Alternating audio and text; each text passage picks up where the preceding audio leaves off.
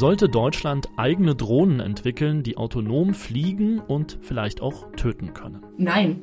Ich glaube, Deutschland tut das aber auch nicht. Aber es ist trotzdem richtig, dass Deutschland diesen Schritt schon gehen sollte. Es ist die Gretchenfrage der Rüstungspolitik und sie wird gerade wieder heftig diskutiert im Rahmen des europäischen Rüstungsprojekts Future Combat Air System, kurz FCAS. Mit einem vorgesehenen Volumen von 100 Milliarden Euro das derzeit größte europäische Rüstungsprojekt, zu dem eben auch autonome Drohnen gehören sollen. Welche Argumente es in dieser Diskussion gibt und unter welchen Rahmenbedingungen die europäische Rüstungskooperation gelingen kann, das diskutieren wir in dieser Folge des SWP-Podcasts, dem Podcast der Stiftung Wissenschaft und Politik.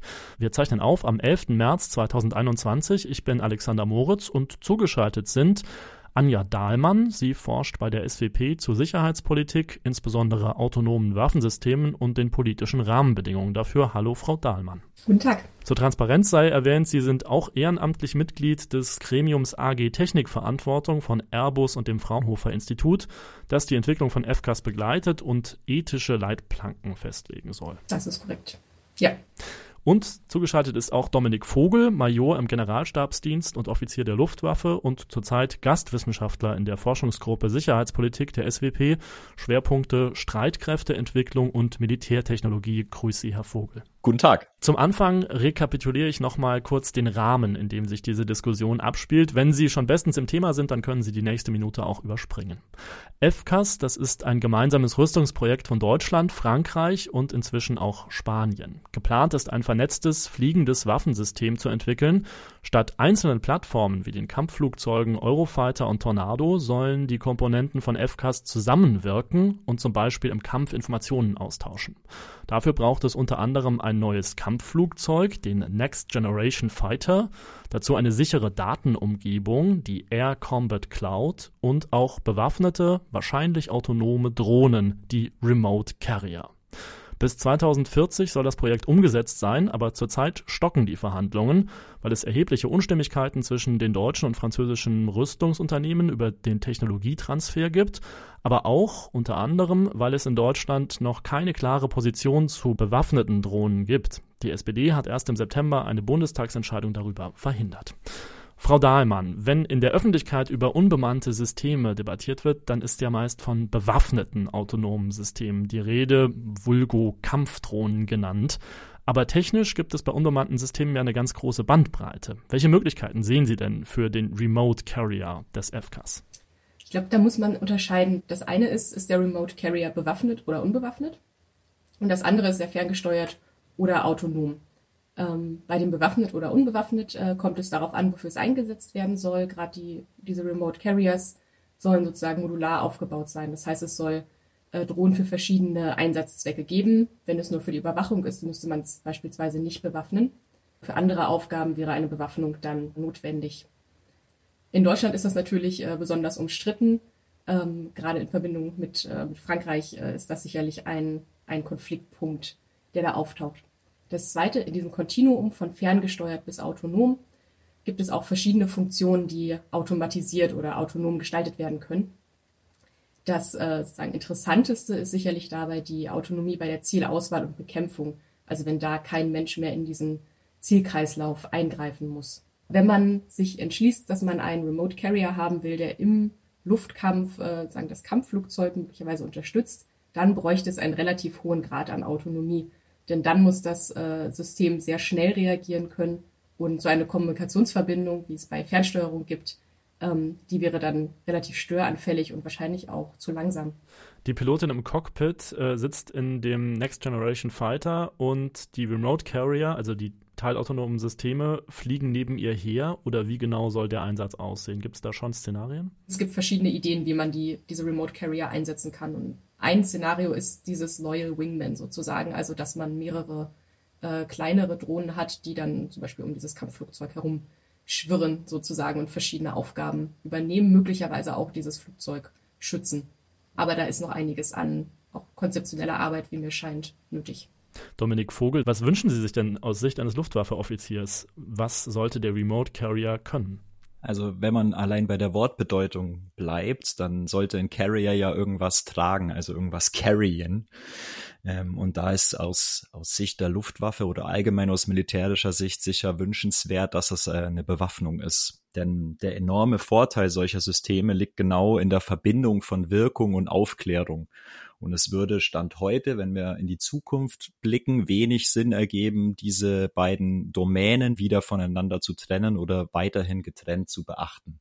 Die Entwicklung wird, denke ich, in die Richtung gehen, dass wir hier ein wie auch immer geartetes autonomes System sehen, denn auch in der in der Entwicklung vom Next Generation Fighter ist es ja angelegt. Auch der soll nur noch optional bemannbar sein. Und das ist militärisch gesehen auch sinnvoll. Sie können es ein bisschen vergleichen, wenn Sie sich ein Smartphone heute vorstellen. Sie könnten natürlich noch ein Telefon entwickeln, das nur telefonieren kann und hätten dann ein extra Gerät, äh, mit dem Sie die Internetkomponente abbilden. Das ist aber äh, überflüssig, kauft heute niemand mehr und wäre auch ein Schritt nach hinten. Und ähnlich sähe es da auch aus. Also wenn Sie mich fragen, was man sich wünschen würde, dann ist es aus militärischer Sicht natürlich die bewaffnete Option, klar. Frau Dahlmann, Sie kommen ja aus der Richtung der Rüstungskontrolle, ähm, Rüstungskontrollforschung. Welches sind denn aus Ihrer Sicht die wichtigsten Bedenken bei bewaffneten autonomen Systemen? Das größte Bedenken bei autonomen Systemen entsteht eigentlich auch aus dem größten militärischen Vorteil, nämlich der Beschleunigung letztlich und der schnelleren äh, Entscheidungskreisläufe, die damit möglich sind. Einerseits kann man damit im äh, Gefecht natürlich schneller reagieren, Andererseits verringert das aber auch die sogenannte menschliche Kontrolle. Die Bedenken, die sich daraus ergeben, äh, entstehen auf verschiedenen Dimensionen, nämlich der rechtlichen, der ethischen und auch aus der Sicherheitsperspektive. Aus der rechtlichen ist die Frage, äh, kann das humanitäre Völkerrecht noch eingehalten werden? Also gerade wenn es darum geht, dass Maschinen äh, sozusagen gegen Menschen kämpfen sollten, dann es gibt es hier beispielsweise das Unterscheidungsgebot zwischen Zivilisten und Kombattanten. Es gibt auch ein bisschen eine Frage der rechtlichen Zurechenbarkeit wenn es keine Rückbindung des Tötens letztlich an das menschliche Gewissen gibt. Und auf ethischer Ebene könnte es ein Verstoß gegen die Menschenwürde sein. Also wenn die Zielauswahl komplett automatisiert ist und der Mensch sozusagen zu einem reinen Datenpunkt wird, ähm, bei dem kein anderer Mensch mehr versteht, dass dort wirklich ein Mensch getötet wird, äh, dann kann das durchaus die Würde des Menschen, der das Ziel ist, äh, verletzen. Aus der Sicherheitsperspektive gibt es zudem noch ähm, die Frage, ob es das Eskalationspotenzial in Konflikten verschärft, wenn äh, sich die Kampfhandlungen beschleunigen, wenn man da möglicherweise nicht mehr eingreifen kann, wenn etwas schief geht. Zumal es auch ähm, noch unklar ist, was passiert, wenn zwei autonome Systeme aufeinandertreffen, also zwei gegnerische Systeme. Und das kann zum Beispiel in Grenzregionen dann einen Konflikt weiter eskalieren. Also ein mögliches ähm, Eskalationsszenario sind vergleichbar mit sogenannten Flash Crashes an der Börse, wenn automatisierte Algorithmen dort den Handel durchführen, ist es einfach zu unerwarteten Preissteigerungen äh, gekommen und mittlerweile ist man da so weit, dass man eine Art Stopptaste eingebaut hat und da dann äh, die menschliche Kontrolle nochmal eingefügt hat. Und solche unerwarteten sogenannten Flash Wars sind so ein Szenario, auf das man kommen kann, wenn man zwei autonome Waffensysteme gegeneinander stellt. Herr Vogel, Sie haben jetzt schon so äh, tief durchgeatmet. Sehen, sehen Sie diese Bedenken auch, Flash Wars? Die kann man schon so sehen. Aber das Beispiel Flash Wars illustriert, glaube ich, ganz schön die wirklich, die echte Gretchenfrage. Und das ist, wo im, im ganzen Führungsprozess findet diese menschliche Kontrolle statt? Denn die beschriebene Stopptaste ist nichts anderes als äh, militärisch würden wir sagen, wahrscheinlich ein, ein höheres Hauptquartier, das eine unabhängige Lagebewertung durchführen kann und diese Eskalation stoppen kann. Denn ähm, auch Militärs geben sehr, sehr ungern Kontrolle aus der Hand. Ne? Das ist so ein bisschen gegen ihre Natur. Und deshalb teilen auch ähm, die großen Militärs der Welt dieselben Bedenken. Richtig ist aber auch, die Schlüsse, die sie daraus ziehen, sind sehr, sehr unterschiedlich. Ähm, ein interessanter Gedanke ist, man kann diese Szenarien natürlich auch umdrehen. Wir haben vorher hat es ähm, Anja schon mal anklingen lassen, dass eine wichtige Frage sein kann, ähm, wie ist denn ein Gefecht auszudenken, in dem autonome Systeme gegeneinander stehen, die eventuell viel leistungsfähiger sind, als es bemannte herkömmliche Systeme wären? Ist in so einem Szenario überhaupt zumutbar, dass wir noch einen Menschen reinschicken oder ist es vielmehr eine Verpflichtung, die auch Politik und Militär gegenüber dem Soldaten, der Soldatin hat, sie dann aus dem Gefecht rauszuhalten und auf ein autonomes System zu setzen? Also auch das kann man als Gedanken mit einflechten. Und man muss auch ein bisschen relativieren. Also auch, es ist zum Beispiel auch denkbar, dass Fehler in der Zielauswahl die zu Kollateralschäden führen, die Verstöße gegen humanitäres Völkerrecht wären, nicht größer werden, sondern eventuell sogar geringer. Wir sehen heute schon, dass so Zielauswertesoftware, wie wir sie zum Beispiel bei Luftaufklärung nutzen, sehr, sehr präzise ist und nicht mehr Fehler macht als der Mensch, zumindest nicht mehr Fehler. Ne? Also wir kennen ja auch aus anderen Anwendungen, wenn wir die, äh, den Mensch als Fehlerquelle rausnehmen, werden die in der Regel sicherer. Also auch das ist ein Gedanke, der in der Debatte nicht verloren gehen darf. Es ist nicht ein Schwarz- oder Weiß-Szenario, sondern es gibt schon mehrere Grauabstufungen, wo sich Vor- und Nachteile auch die Waage halten können. Ich stimme Dominik da vollkommen zu. Ähm, ich glaube, man muss aber immer schauen, ob äh, man zum Beispiel, wenn man sagt, das ist ein Schutzargument äh, gegenüber den eigenen Soldaten, ob es da nicht vielleicht auch ein ferngesteuertes System tun würde, ferngesteuert statt autonom beispielsweise.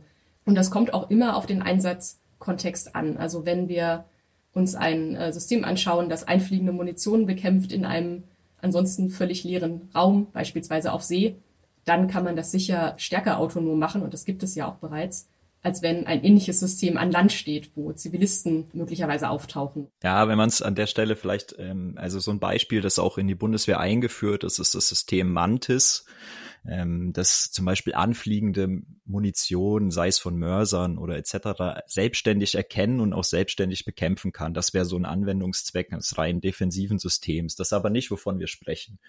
Ähm, ich, also was Anja sagt, ist, dem würde ich zustimmen. Man muss in dieser Debatte sehr in Szenarien denken. Also wenn wir in einem Szenario denken, wie wir zum Beispiel einen Heron TP nutzen möchten, die in Beschaffung befindliche Drohne israelischer Bauart, dann muss das sicher kein autonomes System sein. Ähm, denken oder sprechen wir aber über ein wirklich ähm, hochintensives Szenario, dynamischer Luftkampf gegen einen Gegner, der ebenfalls sehr moderne Systeme hat, dann ist der Schritt zur Autonomie eher geboten, weil wir hier eine Geschwindigkeit vorsehen, die wir mit Fernsteuerung nicht mehr abbilden können und eben auch diese Verbindungen einfach dann zu, ja, zu unsicher werden. Also es kommt sehr auf, auf die Szenarien an, in denen man plant und denkt. Und FCAS ist eben wirklich auch gedacht für den hochintensiven Luftkampf. Ganz grundsätzlich gefragt, sollte Deutschland ein eigenes autonomes, waffentragendes System entwickeln? Nein, ich glaube, Deutschland tut das aber auch nicht. In meinem Verständnis ist ein autonomes oder wie auch immer vollautonomes Waffensystem eines, in dem der Mensch keinen Einfluss hat, keine Kontrolle. Und ich habe schon den Eindruck, dass es bei der Entwicklung von FCAS durchaus das Bewusstsein für diese Problematik gibt, ähm, dass da viel passiert, um die menschliche Rolle sicherzustellen ähm, und dass das am Ende hoffentlich auch das Ergebnis sein wird. Ich hätte das gar nicht treffender sagen können. Ähm, ich glaube, mit Blick auf FCAS sprechen wir schon von einem Gesamtsystem, wo eben eine Komponente diese autonome ist. Das ist nicht das äh, autonome für sich stehende Waffensystem, ähm, das in Zukunft die komplette Luftwaffe ablöst. Davon sind wir doch weit entfernt. Ähm, aber es ist trotzdem richtig, dass äh, Deutschland diesen Schritt schon gehen sollte. Aus, aus zwei Gründen. Einmal ist der militärische Vorteil einfach da. Das kann man nicht von der Hand weisen. Es gibt schon ähm, begründete, begründete Argumente dafür, dass Streitkräfte, die diese Fähigkeiten nicht haben, in Zukunft weniger schlagkräftig sind. Und Punkt zwei, was man auch nicht vergessen sollte, ist, äh, wer solche Systeme selbst entwickelt und besitzt, ist besser in der Lage, sie zu verstehen und ist besser in der Lage, auf sie zu reagieren. Denn klar ist auch, egal wie wir uns positionieren, die internationale Entwicklung werden wir nicht aufhalten. Den Trend zu diesen Systemen werden wir in Deutschland, egal wie wir uns positionieren, nicht aufhalten. Wir werden damit konfrontiert werden. Und es ist aus meiner Sicht besser, das auf fundierter eigener Basis zu tun. Ob man das machen sollte und in welcher Form, das ist eben die, die wirklich schwierige oder schwer zu beantwortende Frage. Und hier braucht es eben eine klare Ausgestaltung, was das nicht nur menschliche Kontrolle nötig ist, sondern was das genau bedeutet. In meinem Verständnis bedeutet menschliche Kontrolle zum einen, dass ein Mensch oder mehrere Menschen in dem Entscheidungskreislauf ein Situationsverständnis hat, was vor Ort vor sich geht und auch äh, Möglichkeiten zum Eingriff hat. Und es kommt, äh, wie gesagt, immer auf den Einsatzkontext an, was genau das dann bedeutet. Also ob ein Mensch jeden einzelnen Abschuss der Waffe freigeben muss oder ob man das äh, größer machen kann, wenn es zum Beispiel nur gegen einfliegende Munition geht. Wenn man diese Waffen gegen Menschen einsetzt, wenn es darum geht, zwischen Zivilisten und Kombattanten zu entscheiden, wenn es um Verhältnismäßigkeitsabwägungen in dynamischen Situationen geht, dann braucht man wahrscheinlich deutlich mehr. menschliche Übersicht, menschliche Eingriffsmöglichkeiten, menschliche Freigaben. Herr Vogel, kann sowas aus militärischer Perspektive funktionieren oder nimmt man sich nicht durch diese menschliche Kontrolle, zumal wenn sie sehr eng sein soll, nicht eigentlich die Vorteile, die das System ja militärisch bietet, nämlich die schnelle Reaktion? Man kann es nicht pauschal sagen. Aus meiner Sicht ist das, was ich vorher mal angedeutet habe, wird entscheidend sein, wie weit vorne findet diese menschliche Kontrolle statt. Es mag Szenarien geben, die wirklich rein defensiv sind, da kann die weit hinten zum Beispiel schon auf Ebene ähm, des Hauptquartiers sein, wo wirklich weit weg von der Gefechtssituation entschieden wird und diese Ziele gehen wir autonom an. Das ist dann die Entscheidung, okay, wir schalten jetzt unser defensives Verteidigungssystem an und ab dann ist es an und bekämpft alle einfliegenden Munition. Zum Beispiel, zum Beispiel, könnt, wäre denkbar. Es kann aber auch genauso ähm, deutlich sinnvoller sein, diese Entscheidung wirklich, um jetzt wieder bildlich zu werden, weit vorne treffen zu lassen. Also denkbar, wenn wir das auf FCAS münzen, dass der Pilot, die Pilotin diese Entscheidung im Cockpit treffen kann. Hier wird jetzt die Gefechtssituation so, dass ich einen gewissen Grad an Autonomie brauche und jetzt schalte ich meine Autonomie frei. Auch das ist eine Frage menschlicher Kontrolle, aber es ist ein Unterschied, ob jetzt wieder bildlich ein Drei-Sterne-General mit der Kaffeetasse in der Hand im Hauptquartier die Entscheidung trifft, sechs autonome Systeme, oder ob die Pilotin im Cockpit mit augenscheinlich die Gefechtssituation vor Augen die Entscheidung trifft. Und diese Fragen lassen sich aus meiner Perspektive eben nicht pauschal treffen. FCAS ist ja noch eine Zukunftsvision. Das Projekt steht ganz am Anfang und das heißt auch, es gibt noch ganz viel Raum für Entscheidungen über die konkrete Ausgestaltung von Komponenten, was die können sollen und auch die Regulierung autonomer Systeme. Was sollte denn aus Ihrer Sicht reguliert werden und von wem, Frau Dahlmann? Glaube, bei der Regulierung muss man auf verschiedenen Ebenen schauen. Ähm, das ist zum einen dieser internationale Verhandlungsprozess im Rahmen der äh, sogenannten äh, Convention on Certain Conventional Weapons, der CCW.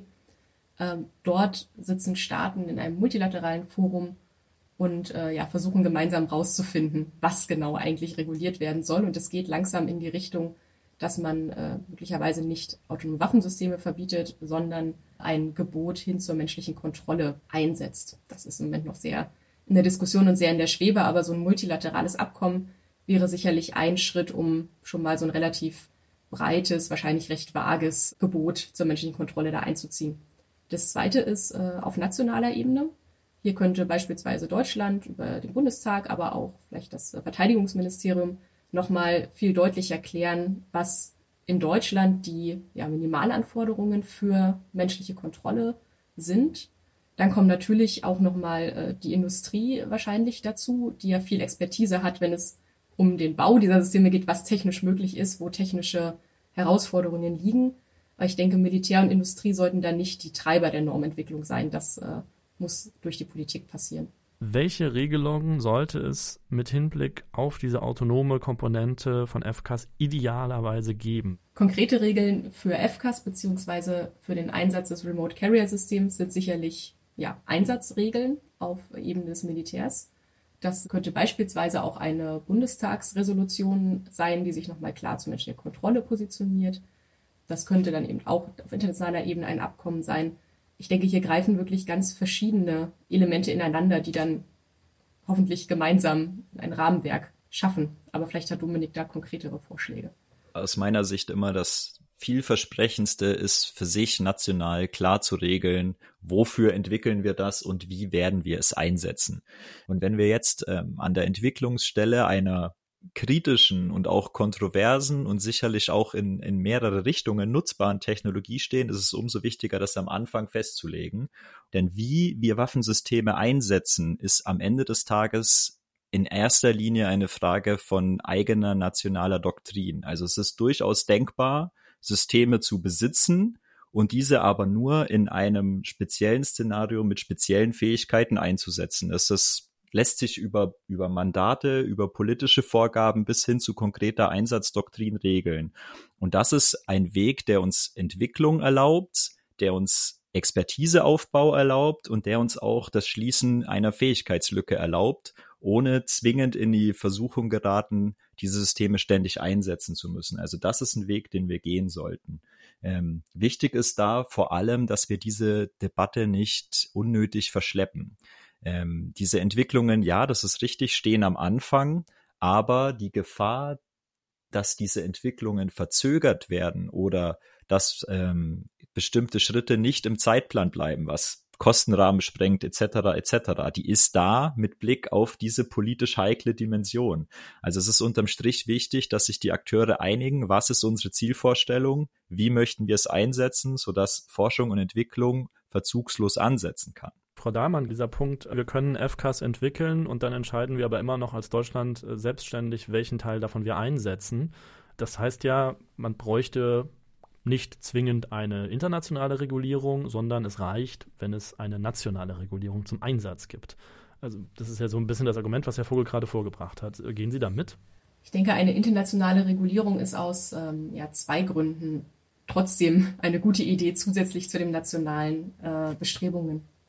Zum einen ähm, hilft schon dieser Verhandlungsprozess, der im Moment läuft, die äh, normative Debatte anzustoßen, auch in Deutschland. Ich habe nicht den Eindruck, dass äh, in Deutschland so viel über menschliche Kontrolle diskutiert werden würde, wenn es die CCW-Verhandlungen nicht gäbe. Der zweite Grund für internationale Verhandlungen ist die der Rüstungsdynamiken. Also natürlich kann Deutschland oder kann die EU oder meinetwegen auch die NATO sich einschränken äh, in Bezug auf autonome Funktion oder in Bezug auf die menschliche Kontrolle, die dort nötig ist. Aber wichtig ist natürlich ein Verständnis, ein internationales Verständnis von allen Staaten, was damit gemeint ist und vielleicht noch eine Verpflichtung, sich daran zu halten. Das wird, falls es überhaupt zu einer rechtlichen, äh, zu einer internationalen Regel kommt, äh, sicherlich sehr vage und sehr weich sein. Da kann man gegen verstoßen, aber dennoch hat äh, so ein Rüstungskontrollabkommen schon einen äh, normativen Wert und den gilt es auch hier zu nutzen. FCAS soll ja auch ein neuer Schritt in der europäischen Zusammenarbeit in Rüstungsfragen werden nämlich Deutschland, Frankreich und mittlerweile auch Spanien, die daran beteiligt sind. Trotzdem gibt es sehr unterschiedliche Auffassungen in den drei Ländern, darüber, was ein Waffensystem können sollte und auch darf. Eine französische Parlamentskommission, die hat sich sehr für die bewaffnete autonome Drohne ausgesprochen, um den Anschluss nicht zu verlieren an andere Staaten, die gleiche Systeme entwickeln. Stichwort Technologieführerschaft bzw. Technologiekompetenz. In Deutschland gibt es so ein Bekenntnis im politischen Raum bisher nicht. Und bei dieser autonomen Komponente von FCAS zeigt sich, die unterschiedlichen Militärkulturen der beteiligten Länder, Deutschland, Frankreich und Spanien, sind nicht immer kompatibel. Wo ist denn da aus Ihrer Sicht das Hauptproblem, Herr Vogel? Ähm, Sie haben das absolut richtig angesprochen. Ähm, gerade zwischen Deutschland und Frankreich gibt es in der Art des Zugangs zum Militärischen große Unterschiede. Es ist ja, es ist nicht nur dieses äh, Papier des französischen Senates, das Sie zitiert haben. Es ist, fängt ganz oben an. Äh, Im französischen Weißbuch bekennt man sich klar dazu, dass man auch unilateral handlungsfähig sein will. Das ist ein Bekenntnis, das Deutschland nirgends an keiner Stelle tätigen würde, sondern wir haben ein sehr starkes multilaterales Bekenntnis. Ähm, Frankreich ist Atommacht, das ist Deutschland nicht. Das spielt in der Entwicklung eines Luftsystems eine enorme Rolle. Ähm, kurzum, in Frankreich tut man sich mit solchen Positionen, die einen anderen Zugang zu Macht oder Souveränität bieten, viel leichter als in der deutschen Debatte und man äh, ist auch darüber irritiert, ähm, dass wir diese Schritte nicht tun. Also die Frage, wofür setzen wir Waffensysteme oder Militär allgemein ein, ist in Frankreich leichter und klarer beantwortet. Es gibt einen viel größeren Common Sense darüber. Wohingegen wir uns in Deutschland mit der Frage, was verstehen wir eigentlich unter Verteidigung? Wofür setzen wir unsere Armee ein? Viel schwerer tun. Und das färbt alles auf ein Projekt wie FCAS ab. Und dann in der Dimension, dass äh, die Federführung für ein autonomes, bewaffnetes System, was der Remote Carrier potenziell ja ist, auf der deutschen Seite liegt, macht es nicht einfacher. Im Bereich der autonomen Drohne gibt es ja offenbar sehr unterschiedliche Vorstellungen zwischen Frankreich und Deutschland. In Frankreich ähm, ist auch das Parlament dafür, dass auf jeden Fall eine autonome Drohne Teil von FCAS sein soll, die auch Waffen trägt. In Deutschland möchte man so eine Entscheidung politisch bisher noch nicht treffen. Glauben Sie, dass diese Unstimmigkeit zwischen Deutschland und Frankreich das Gesamtprojekt FCAS gefährden könnte? Ich denke, diese Unstimmigkeit gefährdet durchaus die Entwicklung eines Remote Carriers. Ähm, ob es das ganze Projekt in Gefahr setzt, glaube ich eher nicht. Also es ist wirklich sehr modular aufgebaut und wenn ein Aspekt wegfällt, ist es sicherlich möglich, den Rest trotzdem noch zu erhalten. Es wäre aber sicher sowohl politisch als dann auch aus militärischer Sicht nicht sehr glücklich. Wie könnte die deutsche Bundesregierung denn handeln, um da zu einer Art von Einigung beizutragen? Weil FKs einfach aufgeben, weil sich Deutschland und Frankreich nicht einigen können, das kann sich ja eigentlich niemand leisten. Nee, ähm, das kann sich sowohl militärisch als auch technologisch, als auch industriell, als auch politisch wahrscheinlich niemand leisten. Das wäre in vielerlei Hinsicht eine Bankrotterklärung. Aber richtig ist, dass wahrscheinlich auf deutscher Seite die größeren Hausaufgaben ähm, zu machen sind, was die Debatte angeht, was dieses die Frage von Akzeptanz schaffen angeht. Man wird nicht umhin kommen, hier die ein oder andere Kröte zu schlucken. Und genau das Gleiche gilt auf französischer Seite. Also niemand kommt aus seinem politischen System ja raus. Also es hilft jetzt nicht, ähm, auf die Franzosen zu schimpfen und ihnen vorzuhalten, sie seien da unserer Position gegenüber nicht offen genug. Es, es hilft, da miteinander zu reden und einen Kompromissweg zu finden. Das ist ist eine Binse, das ist mir schon auch klar, aber anders wird's nicht funktionieren und wahrscheinlich äh, wird man als Deutschland nicht umhin kommen, hier den ein oder anderen Schritt auf äh, die französische Position zuzumachen, denn Ihr Eingangssatz ist der richtige. Ein Scheitern kann sich niemand leisten. Absolut. Ähm, und ich glaube, da kommt dann nochmal die normative Dimension mit rein. Wenn Deutschland hier äh, Kröten schlucken muss, dann doch möglichst auf einer äh, vorab definierten Basis, also das vorhin schon erwähnte Strategiedokument zu menschlicher Kontrolle beispielsweise. Also etwas, worauf man sich wirklich berufen kann, dass hier politisch ausgehandelt wurde. Dazu kommt aber auch nochmal die internationale Debatte. Ich ziehe nochmal die Rüstungskontrolldiskussion im Rahmen der UN-Waffenkonvention hier mit rein. Denn schon da können sich Deutschland und Frankreich beispielsweise auch nicht darauf einigen, ähm, wie menschliche Kontrolle ausgestaltet sein soll, ob es eine internationale Regelung dafür geben soll. Also auch da scheitert es schon an diesen sehr breiten Diskussionen. Ähm, das macht mir tatsächlich nicht so sehr viel Hoffnung, dass man sich hier schnell einig wird. Wie weit ist man auf diesem Weg der Einigung schon? In Prozent? 50 Prozent? Weniger? Mehr?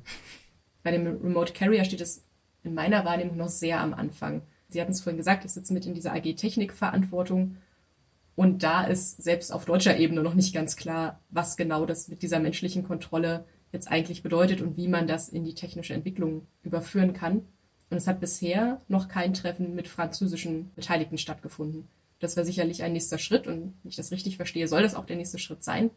Aber ganz offensichtlich hat man sich hier noch nicht weiter verständigt. Ich hoffe mal, wir haben heute ein bisschen zur Verständigung, zumindest für die, die uns zugehört haben, beigetragen.